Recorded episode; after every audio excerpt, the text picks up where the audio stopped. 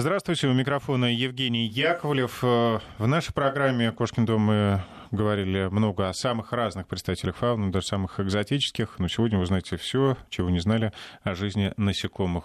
Поможет нам сегодня научный сотрудник биологического факультета МГУ, энтомолог Вадим Валерьевич Маринский. Здравствуйте. Здравствуйте. А лето, жара, все мы выезжаем за город и встречаемся там с насекомыми, самыми разными, опасными, не очень. А, кого бояться, кого не, не очень, а, кто доставляет неприятности, кто только такие, как бабочки, заставляет нас сами наслаждаться. Обо всех них мы сегодня будем говорить.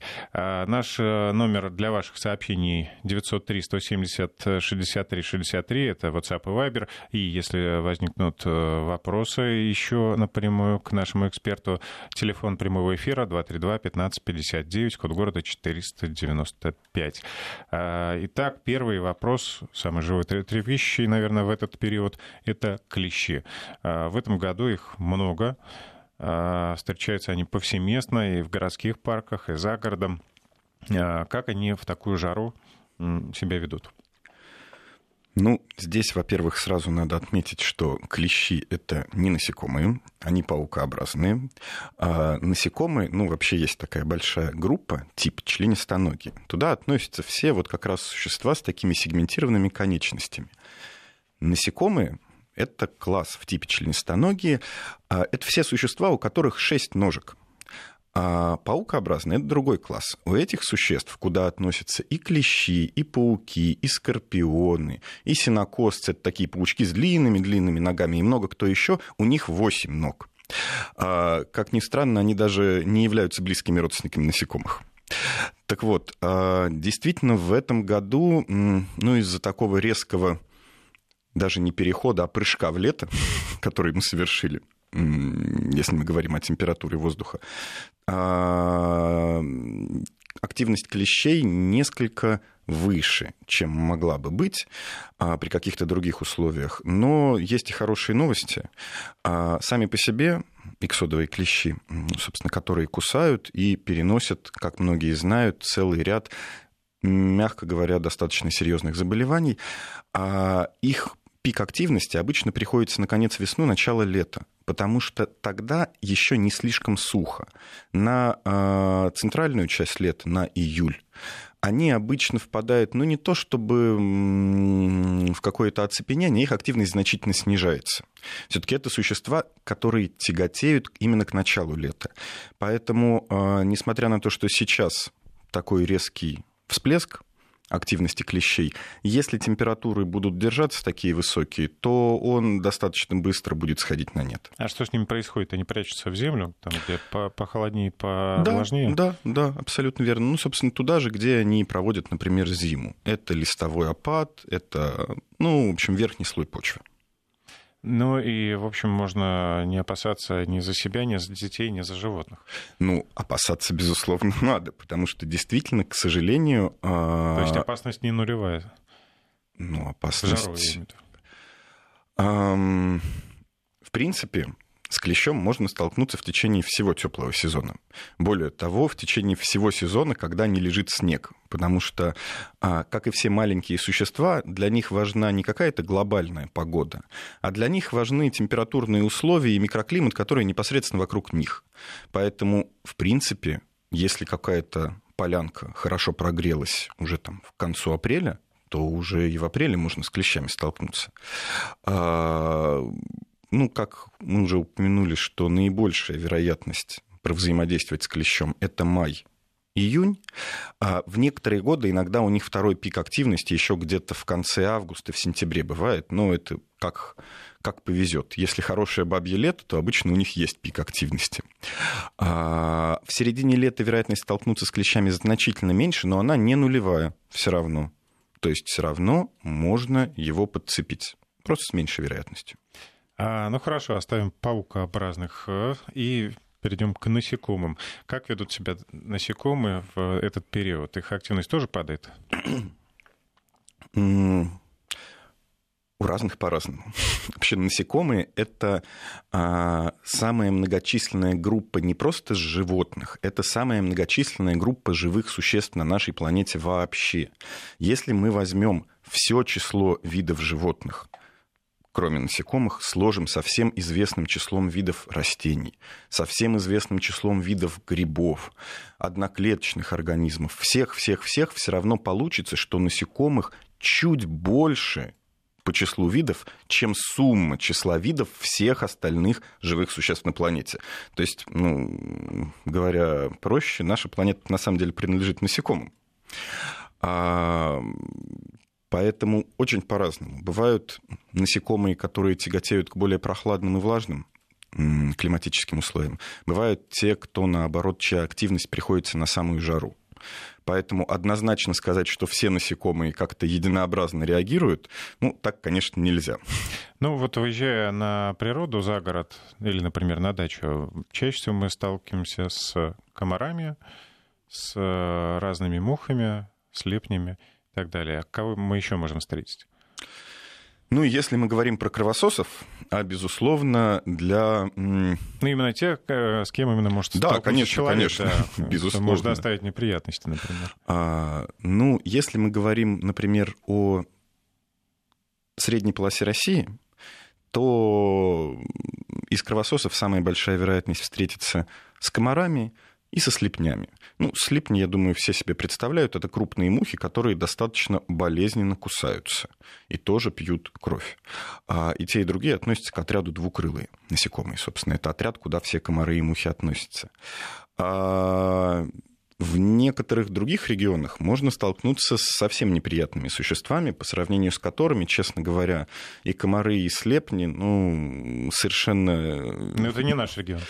А, ну, у нас с ними можно столкнуться, но мало. А вот есть регионы южнее и севернее, где, к сожалению, их много, это мошки. Ну, то, что называется мошка. Маленькие, от миллиметра до максимум двух, обычно где-то миллиметр-полтора. Черные мошки, которые крайне болезненно кусают и, к сожалению, иногда э, образуют огромных размеров скопления, и, пожалуй, это единственные наши насекомые, которые, как бы это ни звучало страшно, могут действительно загрызть человека до смерти. До костей, конечно, не обгладают, но от болевого шока, к сожалению, человек может запросто погибнуть. А учитывая, что на их слюну у некоторых людей развивается сильная реакция, и можно, конечно, задаться вопросом. Вот слепень, понятно, он большой. Комар по сравнению с этой мошкой тоже достаточно крупное существо. Ну, совсем маленькое. Да, вот чем же, почему именно на ее укус такая реакция? Э, дело в том, что комар, он крайне деликатно поступает со своими жертвами с нами. По-джентльменски. Абсолютно. Он деликатно прокалывает своим ротовым аппаратом нашу кожу, аккуратно откачивает какое-то количество крови, деликатно извлекает ротовой аппарат, хоботок и улетает. Слепень действует менее деликатно, но тоже не так варварски, как вот эти мошки. А у мошек а, тип ротового аппарата называется грызущий-лижущий. Уже само название так несколько пугает.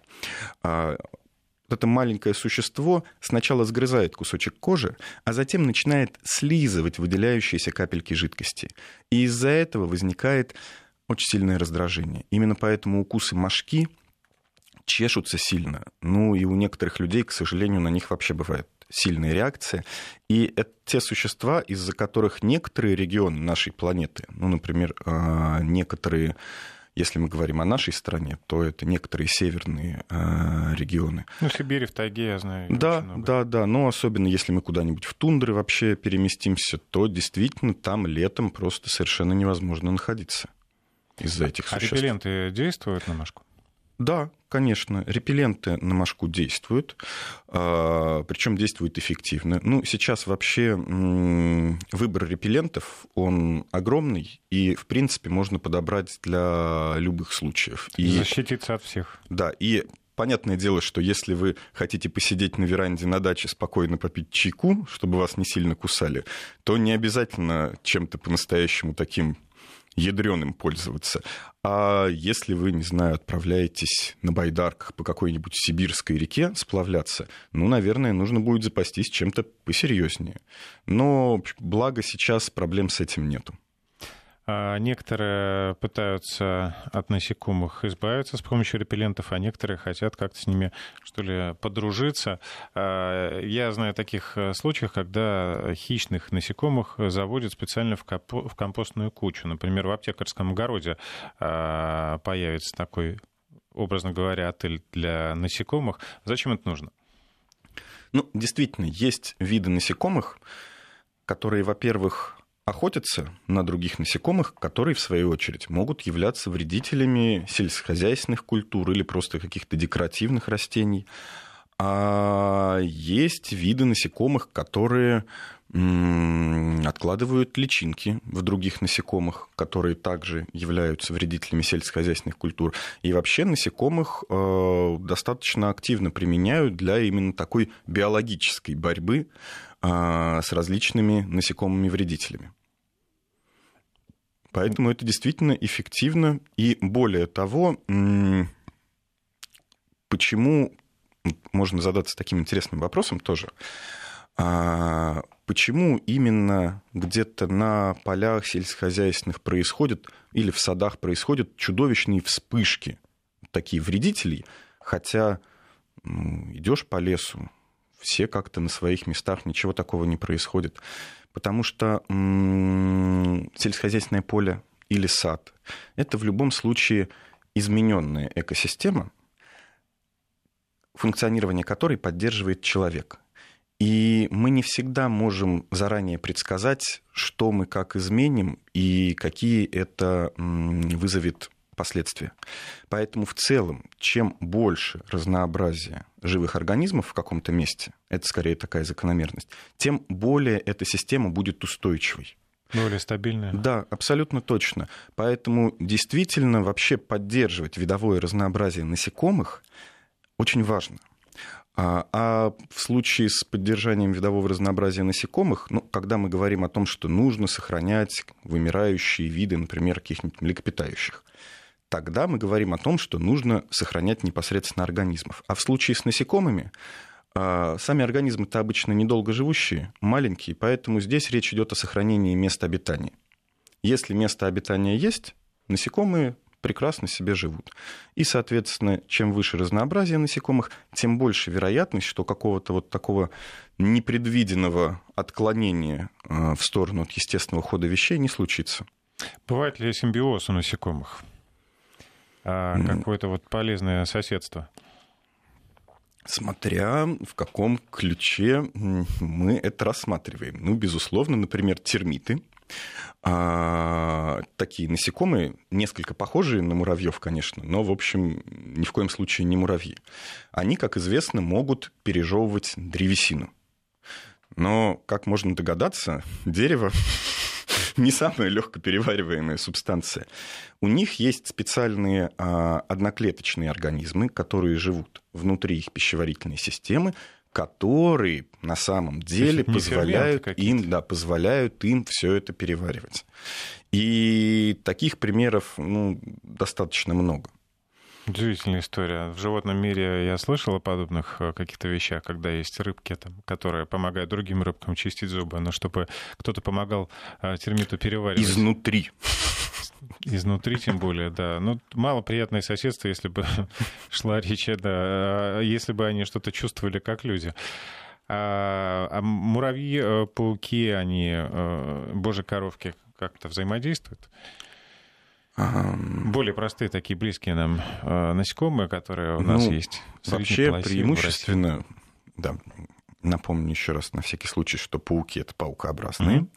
А, как и абсолютное большинство существ на нашей планете, они взаимодействуют, но взаимодействуют двумя путями. Либо они конкурируют за ресурсы, за территорию, либо они вступают в какие-то вертикальные пищевые взаимодействия, то есть так или иначе друг друга едят. А для насекомых в целом какие-то взаимоотношения, когда, например, два вида живут вместе, и друг другу как-то помогают, скорее не характерно. У насекомых бывают, встречаются разные очень экстравагантные случаи паразитизма. Ну, например, а, ну, если вот говорить про муравьев, есть виды муравьев, у которых а, матка, ну, размножающаяся самка, откладывающая яйца, а, не начинает строить новый муравейник, а заползает в чужой муравейник. Уходит к соседу. И делает там страшное совершенно. А, дальше, по идее, а, ее рабочие особи, как чужака, должны бы убить. Но она выделяет вещества, которые этим рабочим особям нравятся значительно больше, чем те, которые выделяет их матка. И, напротив, они совершенно не препятствуют тому, что она убивает их матку, Дальше начинают откладывать свои яйца. В течение некоторого времени э, вот эти муравьи рабочие, а в муравейнике размножается только матка. Они продолжают работать на вот такого захватчика, ничего не подозревая, судя по всему. Ну и постепенно вымирают, и их замещают потомки и представители вида, э, к которому относится вот эта вот матка. Поэтому бывает такое. Такая она жизнь насекомых. А, насыщенная. Насыщенная. Некоторые пытаются бороться с муравьями у себя на дачных участках. Очень много видео в соцсетях, когда как только не вытравливают. И кипятком поливают муравейник, и сироп с ядом. А как лучше всего вывести муравьев, чтобы это было достаточно гуманно? Ну, здесь, здесь сначала нужно задаться вопросом, а нужно ли вообще выводить этот муравейник, потому что, безусловно, если муравьи обосновались где-то, где они своим присутствием сильно мешают и докучают, ну, наверное, с этим что-то надо делать, потому что все-таки укус муравья, даже небольшого, это довольно как бы не страшно, но, мягко говоря, не очень приятно. Особенно, знаете, когда он заползает куда-нибудь под одежду и тут укусил, тут укусил, тут укусил, и ты прям пытаешься его сбросить. Особенно если это ребенок еще. Конечно же, безусловно. Если же муравейник находится где-то сбоку, чуть за пределами дачного участка или где-нибудь в углу, в том месте, где он совершенно не мешает бороться с ним совершенно не нужно. Потому что, ну, как мы уже упомянули, на самом деле, чем выше разнообразие насекомых в конкретном месте, тем больше вероятность того, что э, вся экосистема в целом будет функционировать нормально а что не будут какие-то вспышки численности насекомых вредителей и так далее. Поэтому, а сами по себе муравьи никакого практически вреда сельскохозяйственным культурам не наносят.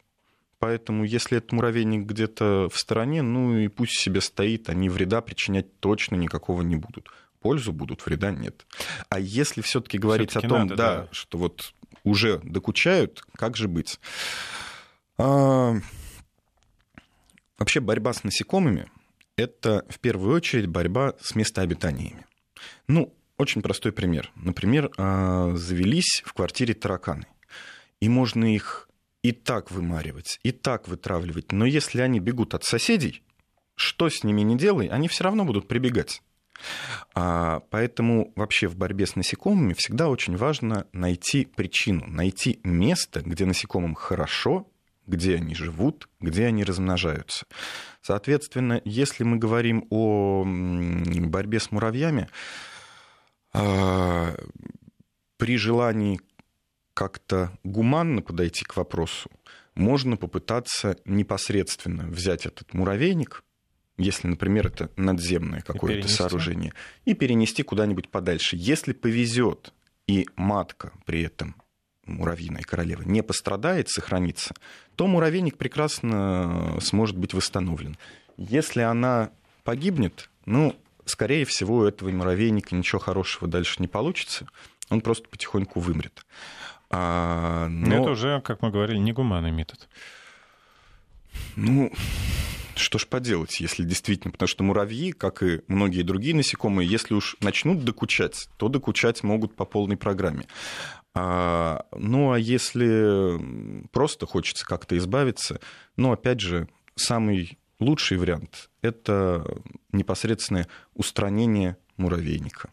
Можно, конечно, ну, дальше другой вопрос в том, что муравейники далеко не все бывают надземные и большие. Они могут быть, жить где-то в щелях, они могут жить где-то под землей, ну, тогда, видимо, будет иметь смысл это место перекопать, например. Или разобраться, где находится полость где-нибудь в стене дома, в которой им хорошо. Ну и там уже провести... Да, то есть самое главное — это найти, собственно, гнездо. Хорошо, мы продолжим говорить о насекомых э, сразу после выпуска новостей. И мы возвращаемся к нашим сегодня насекомым. У нас э, в студии научный сотрудник биологического факультета МГУ, энтомолог э, Вадим Маринский. Э, мы предыдущую часть программы закончили на муравьях. Тема еще не исчерпана. Слушатели советуют завести муравьеда, покормить зверушку, чтобы избавиться от муравьев. Но я думаю, что это самый, наверное, экзотический метод, который может быть. Безусловно. А, Особенно а, в нашем климате. Слушатели рассказывают о том, что пчелам э, в ульях, которых он разводит, докучали муравьи, и где-то он прочитал, что муравьи боятся петрушки, посел под ульями и помогает уже третий год. Интересно. В целом, почему бы нет? Ну, более того, я думаю, что если были произведены посевы петрушки, то, скорее всего, была взрыхлена почва, был нарушен, была нарушена целостность слоя почвы, что тоже могло сказаться на том, что это место обитания муравьям стало нравиться меньше. А на даче докучают не только муравьи, но еще и осы. А как бороться с осиными гнездами на дачном участке? Они повсюду, в бане, на декоративных кустах, на оконных откосах. Анна из Рязани спрашивает. А, если появилось где-то одно осиное гнездо, то наиболее верный способ — это, ну, если вы чувствуете в себе силы самостоятельно справиться, удалить его и куда-то просто выкинуть подальше. Если не чувствуете силы справиться, например, гнездо большое, или вы знаете, что у вас на осиные укусы очень сильная реакция, то лучше вызвать специальных людей, которые эту проблему решат. Если же проблема в том, что осы постоянно строят гнезда новые на дачном участке, это действительно большая проблема. А с чем это может быть связано, а... такая любовь к, к определенному месту? Это может быть связано с тем, что место само по себе просто осам кажется крайне благоприятным. Тогда это действительно сложный вопрос. Можно понадеяться на то, что это происходит из-за каких-то периодических колебаний численности насекомых, а для многих насекомых, ну вообще для многих мелких организмов характерны периодические колебания численности. В какой-то год их может быть значительно больше, в какой-то год их может быть значительно меньше. А, но если из года в год у вас на дачном участке осы строят большое количество гнезд, ну, можно попытаться а, провести дезинсекцию такую совсем радикальную. А плюс ко всему, осы обычно предпочитают строить гнезда в каких-то ну, более-менее укромных местах. По-разному, конечно, бывает на самом деле. А, на чердаке, например, они любят. Постараться, постараться сделать так, чтобы в эти укромные места они попадать не могли. Натянуть сетки.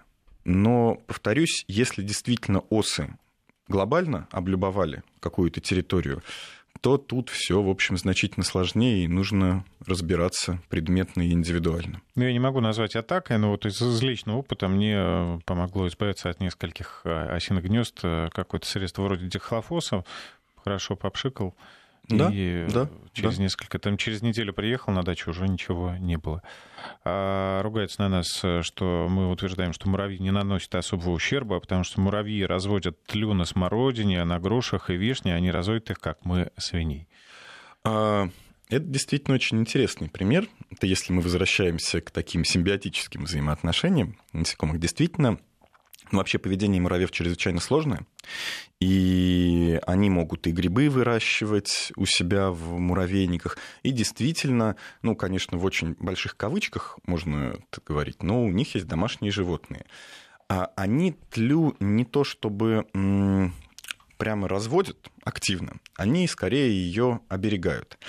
А тля является действительно довольно серьезным сельскохозяйственным вредителем, но А для тли также характерны вот эти периодические колебания численности.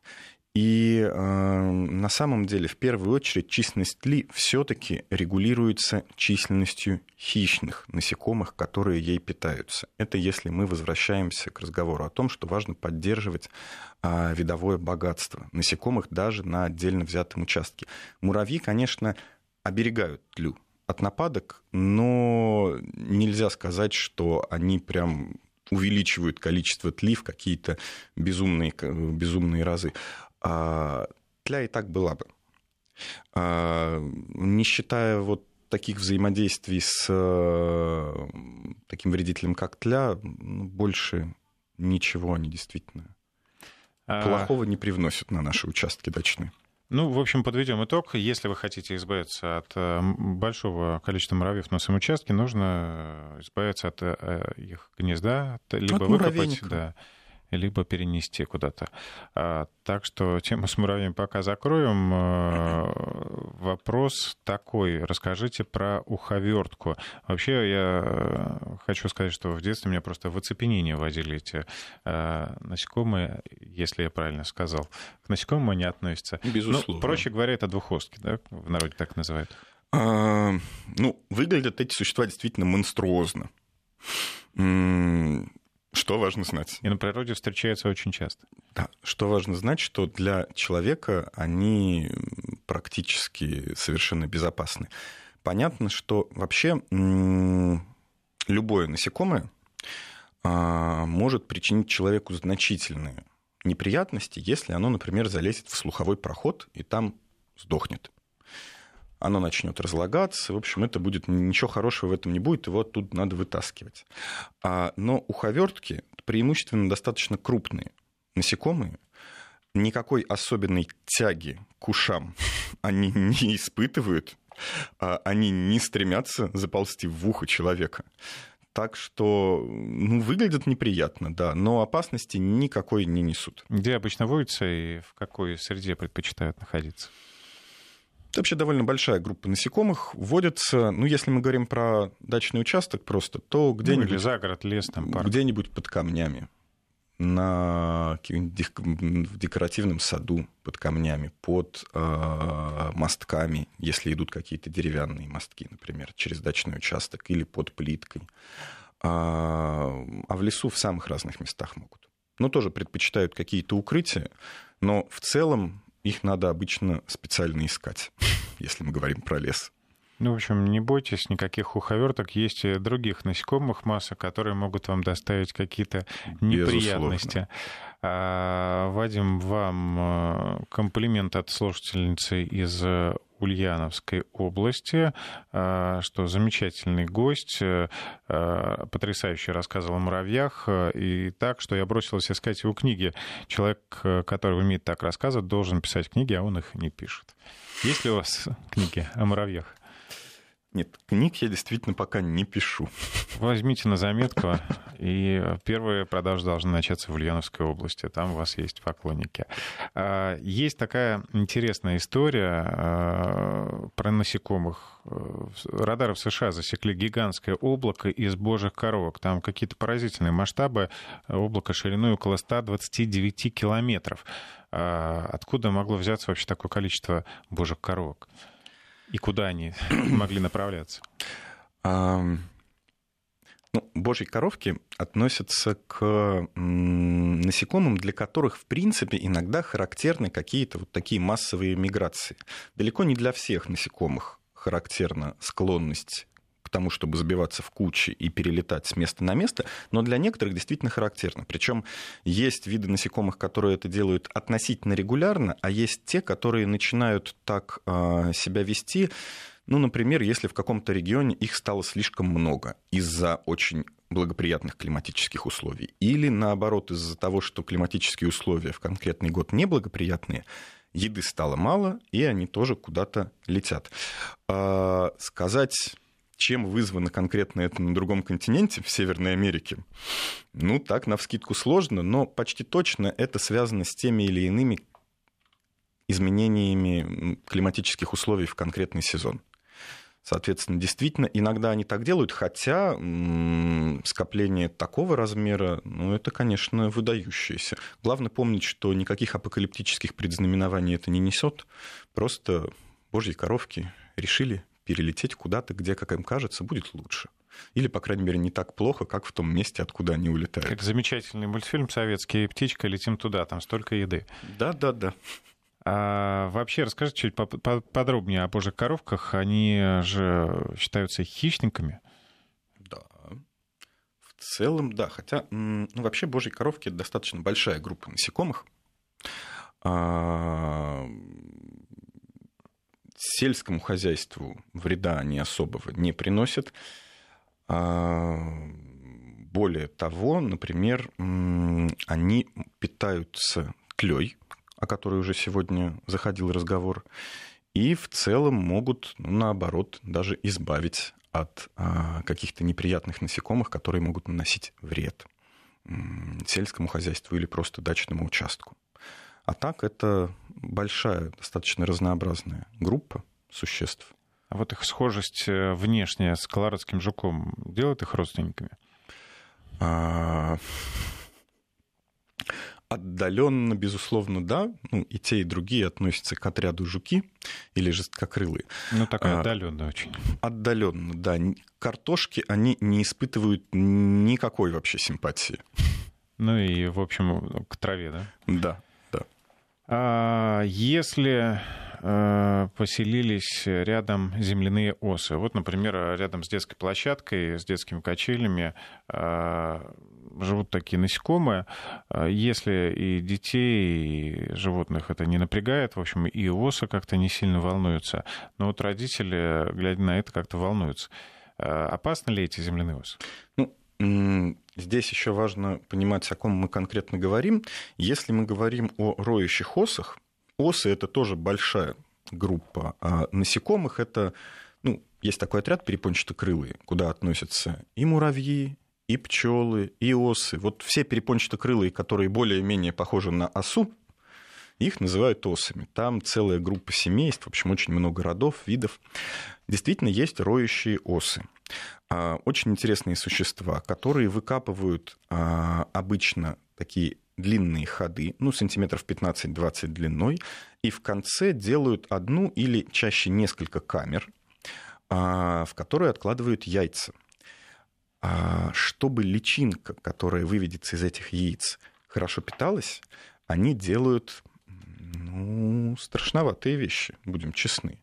Они ловят, некоторые а, роющие осы ловят насекомых, некоторые избирательно ловят пауков. Ну, не детей, собак. Нет, нет, парализуют их своим ядом, превращают в такие живые консервы. А затем закупоривают в этих камерах вместе с развивающимися личинками, чтобы те могли потихоньку ими питаться. А в целом вообще роющие осы крайне благоприятно сказываются на... Их как раз можно использовать в борьбе с различными вредителями. И вообще они крайне благоприятно, складывают, э, крайне благоприятно воздействуют на дачный участок в плане отсутствия вредителей. А, укусить они могут, укус их достаточно болезненный, но а, роющие осы не являются общественными насекомыми. Они одиночки. В чем опасность вообще общественных ос? В том, что если вы их потревожили, вас укусила одна, ее собратья тут же с радостью набросятся, роем. набросятся и могут причинить действительно серьезный вред здоровью. Роющая оса может укусить, но если она укусила, то все ограничится одной особью, поэтому в целом в этом страшного ничего нет. Но, безусловно, если в каком-то месте их много стало, и это ну, причиняет дискомфорт, то же самое имеет смысл просто, например, можно перекопать этот участок почвы. Или вообще можно его, допустим, забетонировать или закрыть какими-нибудь плитами если они из года в год вот в одном месте, в каком-нибудь углу детской площадки, выкапывают такие норы. Скажите, а жалит прям так же сильно? Как обычно?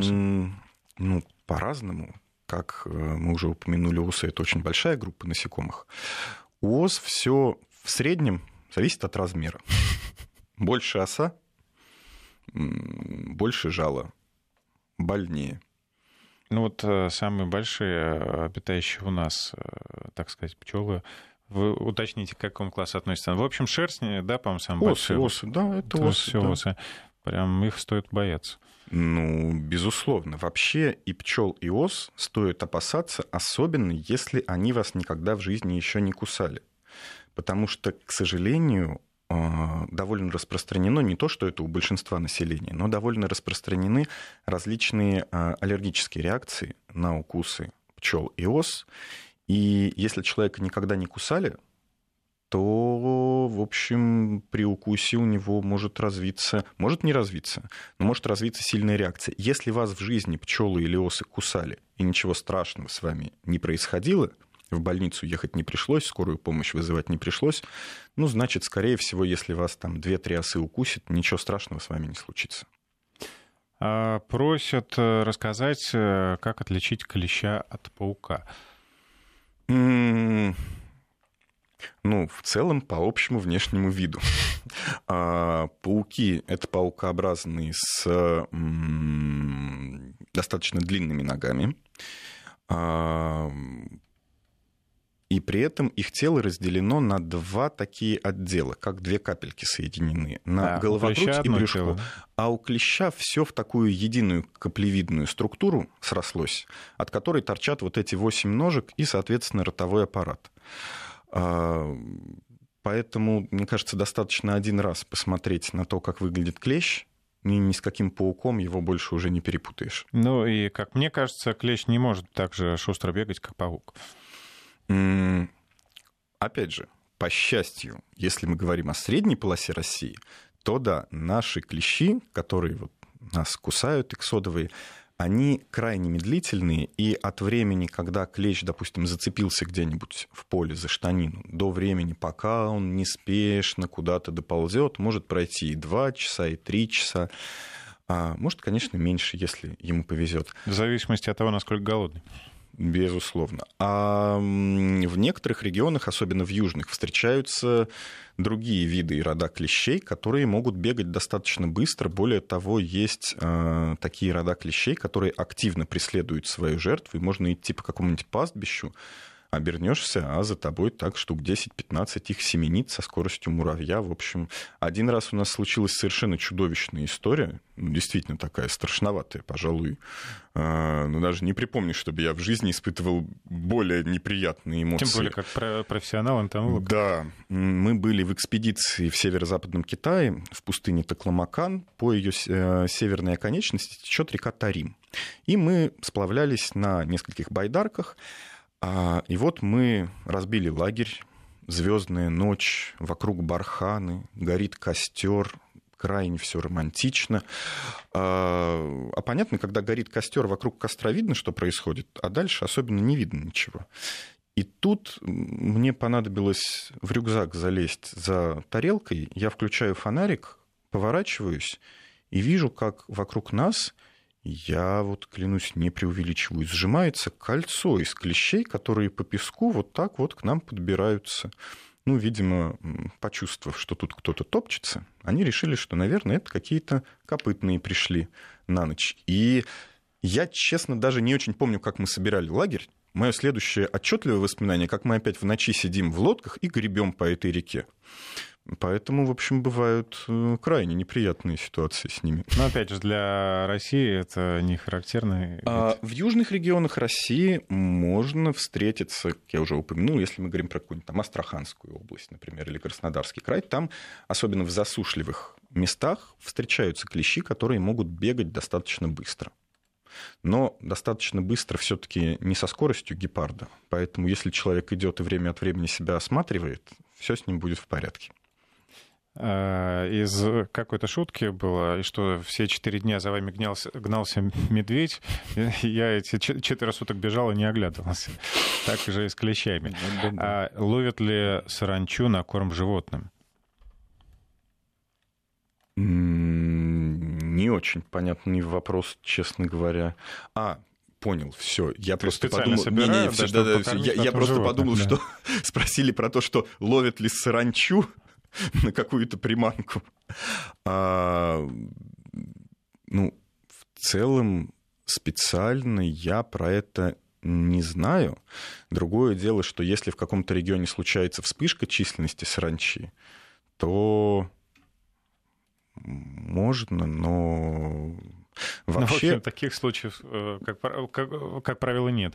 Ну, вообще насекомые очень вкусные, особенно в жареном виде, и, безусловно, среди как раз а, различных родственников саранчи есть виды, которых, ну вот, в Юго-Восточной Азии прекрасно ловят на корм людям, жарят, и получается достаточно вкусно. Так, чтобы специально саранчой кормили животных, ну вот а Последний момент. Э, совет от слушателя. Избавиться от ос очень просто. От пластиковой бутылки нужно отрезать горлышко в конусную часть, туда налить пиво и добавить половину пакетика борной кислоты и накрыть э, отрезанным горлышком вниз, как воронкой, и подвесить. Ну и будут э, осы забираться и этим всем делом травиться, я так понимаю. Часть ос погибнет. Да, действительно, это вполне себе рабочий вариант. А, ну, я напомню, что этим утром у нас э, в гостях был научный сотрудник биологического факультета МГУ, энтомолог э, Вадим Валерьевич Маринский. Спасибо вам огромное. Надеюсь, что встретимся с вами в эфире еще не раз. От слушателей много запросов. Счастливо, до встречи. До свидания.